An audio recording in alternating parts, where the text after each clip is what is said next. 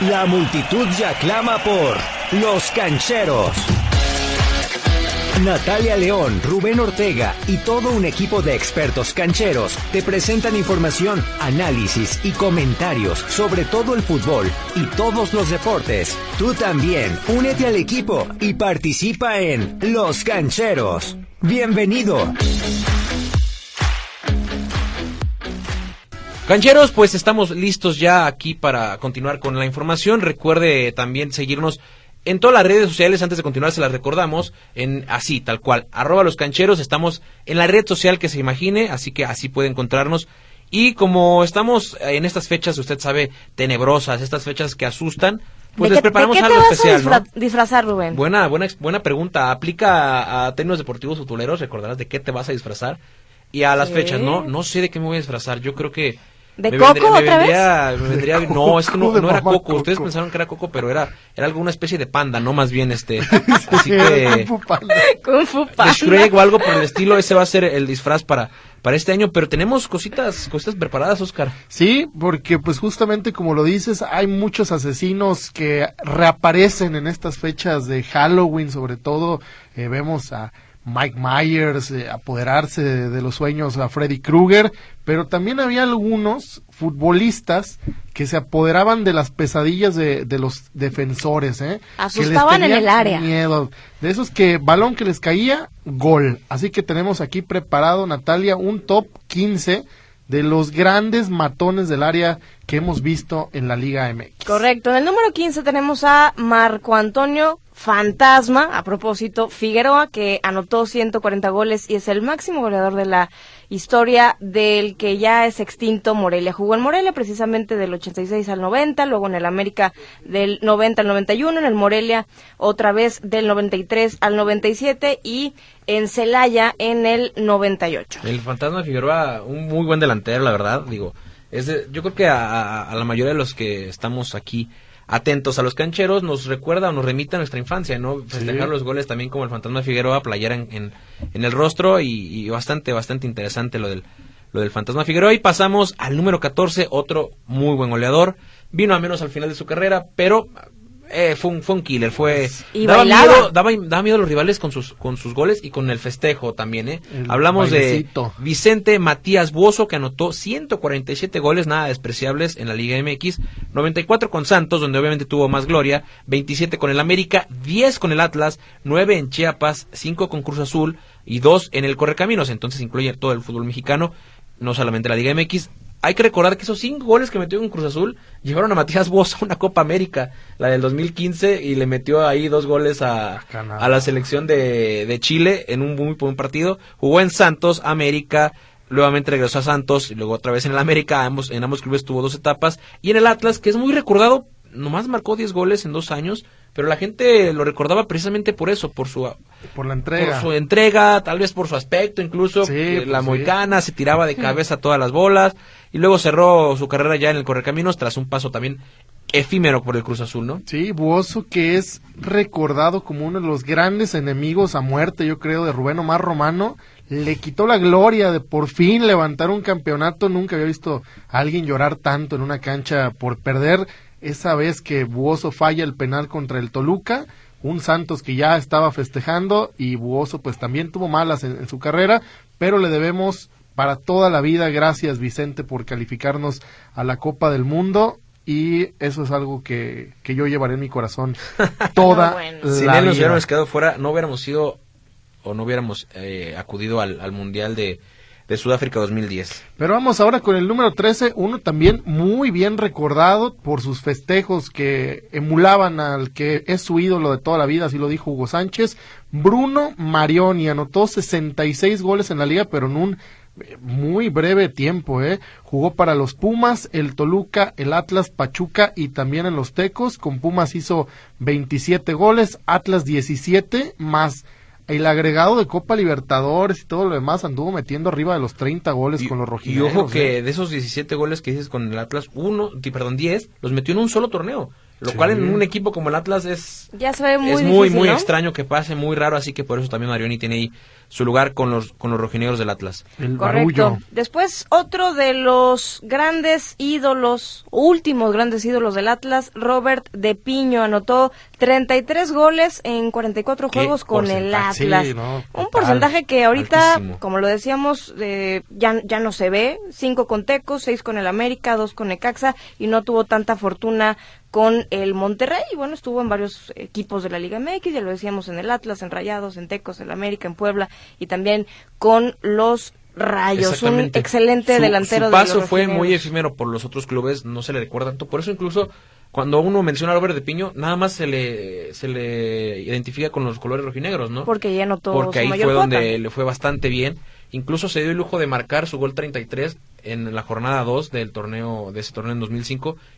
E inmediatamente después casi irse a- al A fútbol de Holanda. Y a raíz de la salida de Robert de Piño, el Atlas terminó en último lugar de la tabla en ese torneo, ya sin posibilidad de cubrir la salida de, de este delantero brasileño que, como mencionan, pues sí podemos decir marcó historia con el Atlas porque no hay otro que haya hecho lo mismo en, en, en este en este tiempo, ¿no? Y pasamos a otro killer, Una bomba, ¿no? En su momento. un jugador increíble, de verdad es que es un jugador increíble. Llegó con nombre y además de eso respondió.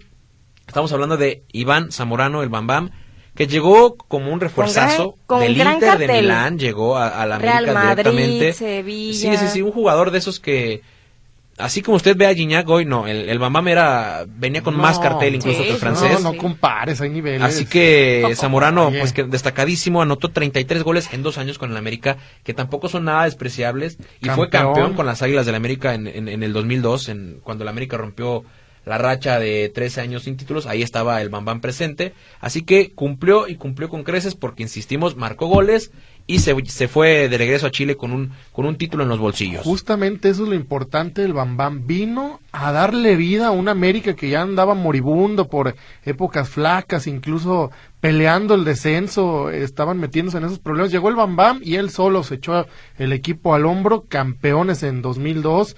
La verdad, un- un- una figura increíble también fuera de la cancha, es un tipazo, es un deleite escucharlo hablar.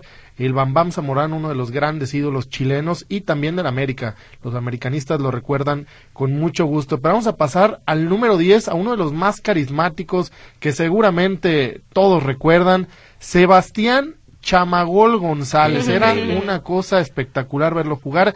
101 goles marcó en el fútbol mexicano, 72 de ellos con el Atlante, nada más y nada menos. También jugó para los Tigres donde pues no le fue tan bien, después estuvo en Tecos que alcanzó a recuperar un buen nivel, jugó para el Veracruz y ya después anduvo en la Liga de Ascenso robando en Mérida, en el Atlante UTN y en el León, pero el Chamagol que también es recordado por esos festejos, ¿no? Que le daba, hacía un homenaje a, a Chespirito, ellos le dicen, no, ellos sí también le dicen el chavo.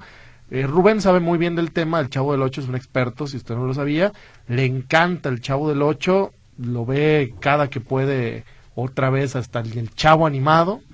He Me visto pocos capítulos del Chavo del 8 porque sé que ver un capítulo del Chavo del 8 es ver todos los capítulos del Chavo del 8. Entonces, No, Así es, no me es un digas hater de. Chespirito. No, no soy hater de Chespirito, es un genio, pero si ves el Chavo del 8 una vez, lo ves todas las, No, todas las veces. es Entonces, increíble. muy bien lo que hizo el Chamagol, que como bien mencionabas, volvió, después ya no pasó nada, pero con el Atlante, maravilloso. Incluso se le recuerda por marcar cinco goles en un solo partido y se los hizo a los jaguares de Chiapas. Nada Correcto. más y bueno, continuamos eh, con este top con Sebastián El Loco Abreu, increíble, 44 años, sigue activo, anotó cien- 116 goles en todas las competencias con clubes mexicanos, jugó en Tecos, en Cruz Azul, en el América, Dorados, Monterrey, San Luis. Tigres, eh, ahorita es comentarista, técnico, Jugador, de, de jugador. todo, ¿no? O sea, hasta sus videos se hacen, se hacen virales. Entonces, híjole, qué, qué carrera. Obviamente, pues uno de los, uno de los jugadores eh, que marcó época también aquí en el fútbol mexicano. Totalmente, totalmente. Eh, el Loco Abreu que llegó para los para los tecos, los tecos Correcto. aquí marcó marcó época también, Influyó influyendo en el, al el Bofo, Bofo Bautista. Bautista y su su diga- iba a decir corte de cabello, pero pues era Pues no, No, tenía, no cabello. tenía cabello, entonces ahí está. el récord de más equipos en los que ha jugado una persona viva, ¿no? Tiene como 120 seguramente, clubes en los que ha jugado. eh, ha jugado en todas las ligas del mundo prácticamente. Vamos ahora con algo sí hay que decirlo, valga la expresión, con el impresionante Luis Roberto Alves Sague, que marcó 209 goles en el fútbol mexicano. Sague, Máximo goleador de las Águilas. estimado canchero, Sague es una leyenda del fútbol. Usted no se deje influenciar por lo que ha visto en las redes sociales en los últimos dos años. Sague es una leyenda del fútbol mexicano y se, le- se merece respeto como tal. Es el máximo goleador de las Águilas del América, ya lo decía ¿Estás queriendo decir que, Natalia que León. lo ha perdido en algún momento? No, no, no, para nada. Jugó Ah, es en que- América, Atlante y Necaxa. Nada más se retiró con las Águilas del América el 12 de octubre del 2003, cuando el América enfrentó al Barcelona en el Estadio Azteca.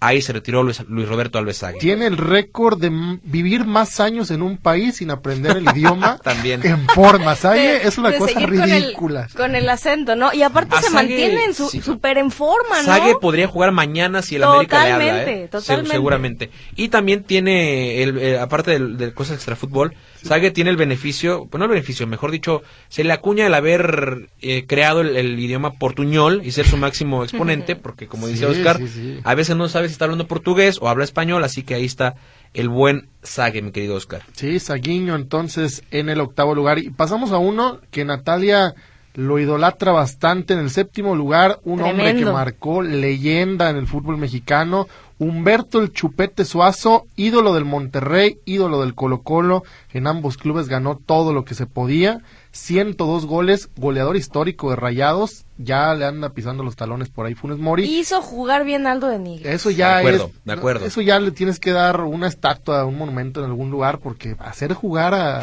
Aldo de Nigris es como que si hicieras jugar a Rubén Ortega. O sea, No, no digas eso, no digas eso. Sí, hay, hay No, y, bien dirigidos por, en un momento por Víctor Manuel Bucetich, ¿no? Que también marcaron una época interesante ahí en Rayados de Monterrey. Sí, Bucetich quiere a un chupete seguramente en Chivas para poder emular esos grandes Pero no hay de glorias. esos. Y el problema también con Chupete es, sí, gran jugador, un goleador, pero su actitud era bastante pero complicada, era muy Hace difícil. Que yo creo tres semanas lo vimos, lo vimos está en activo todavía en la primera división de. Chile, volvió a jugar después de un breve retiro Con 300 y marcó un kilos. No, está mejor en mejor forma física que nunca. ¿Cuántos años tiene? Vino al, al partido de despedida contra Rayado, con Rayados, mejor dicho, que le organizaron homenaje y todo, gordito como es y todo. Ahora lo vemos ya un par de años después, está en mejor forma física que nunca, marcó un golazo, el Chupete Suazo sí marcó época acá en, en México en un equipo como los Rayados del Monterrey y pasamos ahora con un otro jugador killer, otro muy killer. importante para la fiera. Te dejo, que esto Te- es de peligro. Te dejo Te que, dejo esto es de pe- peligro. Te dejo que viene Mauro Boselli y este es de peligro. Así es, pues eh, Mauro Boselli que cuando se fue hace poco del León decíamos, pues quién va a anotar los goles porque realmente fue un killer para eh, el conjunto de León. Ya después llegó José Juan Macías y pues bueno, el, este No, lo de conjunto de, de ¿no? Nacho Ambriz que pues camina ya ya solito, pero es muy destacado lo de lo de Mauro Boselli, era gol por pa- partido prácticamente, entonces de lo más destacado obviamente que ha llegado a la liga en cuanto a extranjeros en los últimos años. Sí, y se habla, se habla o se especula como cada, se acerca el fin de torneo, se especula que Mauro Boselli podría volver al fútbol mexicano para jugar con el Querétaro luego de que no le ha ido tan bien en el en el Corinthians de Brasil, así que estaría bien de regreso, ver de regreso a Mauro Boselli que es de esas cosas curiosas que le pasaron al Atlas allá en 2008 antes de que Mauro Boselli hiciera carrera y demás, sonó un, ta- un tal joven Mauro Boselli para el Atlas. Ay, Evidentemente eso nunca pasó, ¿no? 105 goles con la fiera. Exactamente. Sí, bicampeón con el León. También. Sí, sí, eh, sí. Libertadores. Seguramente León. cuando tengan su nuevo estadio va a ser candidato para que así le pongan al estadio. Hasta crees. es, es un histórico, la verdad, Buselli. Yo le preferí, yo preferiría ponerle el estadio Carlos Peña. eh, Ah. El, Chapo. Montes le deberían poner ese estadio. Pero Boselli es de esos que de verdad los defensas lo volteaban a ver con una cara de ahí viene Boselli, pues páralo tú, no, lo, no, y ahí se hacían bolas. Nadie podía con Boselli, era una cosa increíble para rematar de cabeza. Y se viene ahora sí el top 5 de estos killers, de estos matones, de estos asesinos del área, ahora que estamos en estas fechas tenebrosas. El número 5 es nada más y nada menos que el zorro del desierto, Jared Borghetti. Anotó 252 goles.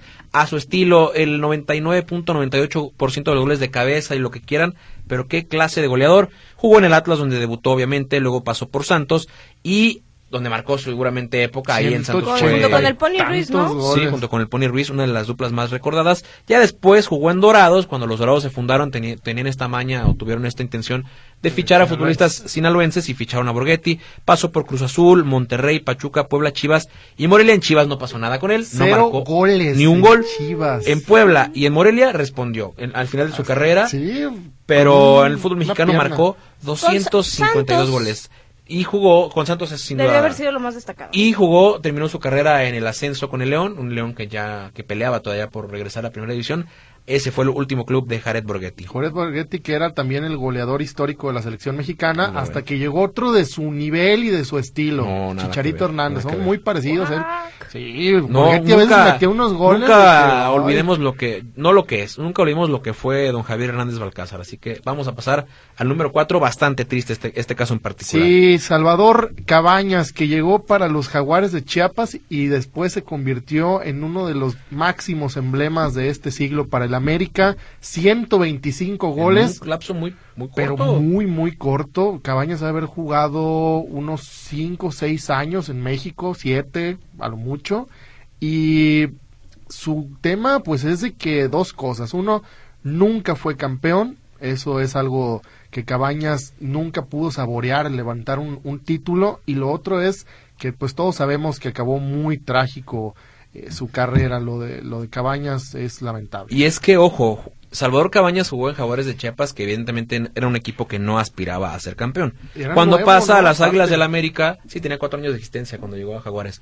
Eh, pasa a las Águilas del América en la peor época del América. O sea, sí tiene momentos Sí, destacados ahí en la Copa Libertadores, en la Copa Sudamericana. Ya alcanzó, al- alcanzó a, a rascar por ahí épocas mejores del América, pero nunca con Miguel Herrera al mando, nunca el América que ya empezó nuevamente a ganar títulos y hacía muchos goles. O sea, literalmente el señor Salvador Cabañas re- rescataba a unas águilas que, que, que no existían en ese momento, pasaban por épocas muy tristes y ahora sí, el que viene, otra vez, otro caso lamentable, Sí, triste. pero también dentro de la cancha destacadísimo. Se le recuerda de gran manera a Cristian el Chucho Benítez, este jugador ecuatoriano. Si mal no estoy, lo trae Daniel Guzmán para jugar con Santos y en una época pues realmente buena de Santos porque salvan el descenso, luego quedan campeones, entonces se armó un muy buen equipo, después ficha a las Águilas del América y pues ya sabemos que también se convirtió ahí en un killer importante de el que tú llamas el más grande, Rubén. los títulos lo avalan y sí, ahí está lo de Cristian Benítez que tenía por cosa de nada una pierna más larga que la otra, un centímetro algo así, entonces y tenía una velocidad y una zancada increíbles, jugó en Inglaterra en el Birmingham.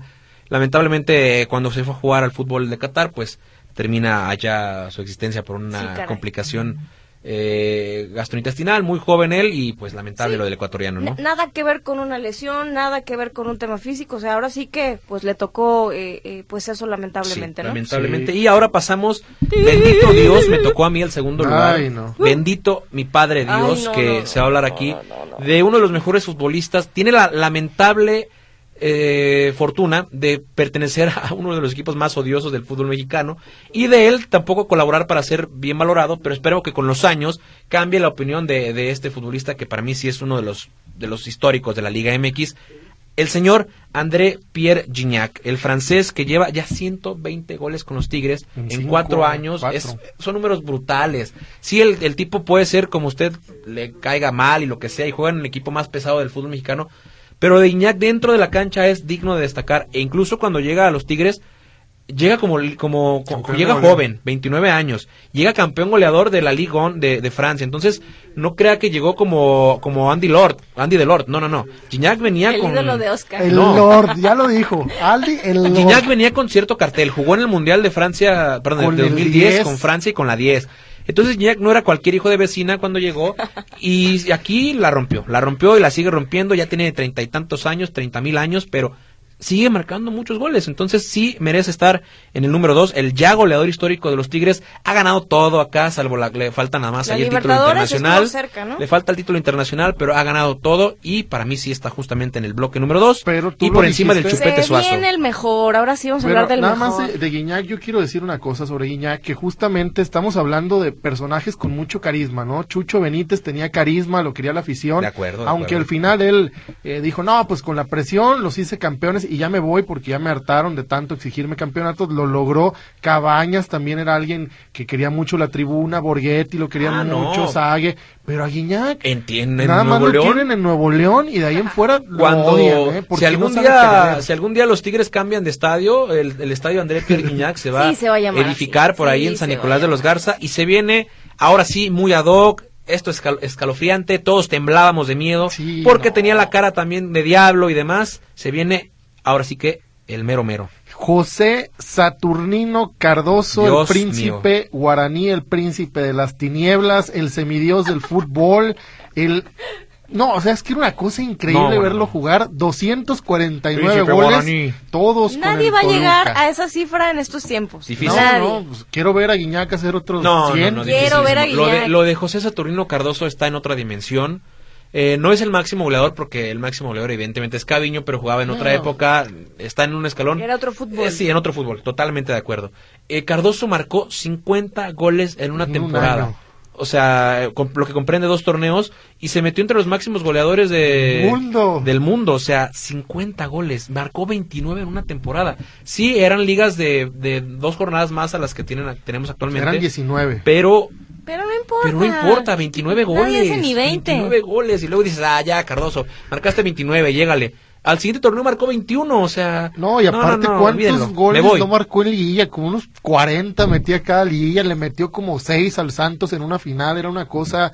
A veces era, ya hasta, decías, otra vez Cardoso, otra vez nos va a golear Cardoso, pero ahí está, ¿no? Una de las máximas leyendas del fútbol mexicano, pésimo entrenador, pero grandísimo goleador. Ahí está entonces. José Cardoso. José Cardoso y con esto concluimos este top 15 o este especial de 15 killers, 15 asesinos del área, 15 matones, como usted quiera llamarlos, aquí en Los Cancheros. Recuerde, búsquenos en todas las redes sociales. Tú también eres un canchero. Participa en nuestras redes sociales, arroba los cancheros en Twitter e Instagram y los cancheros en Facebook y YouTube.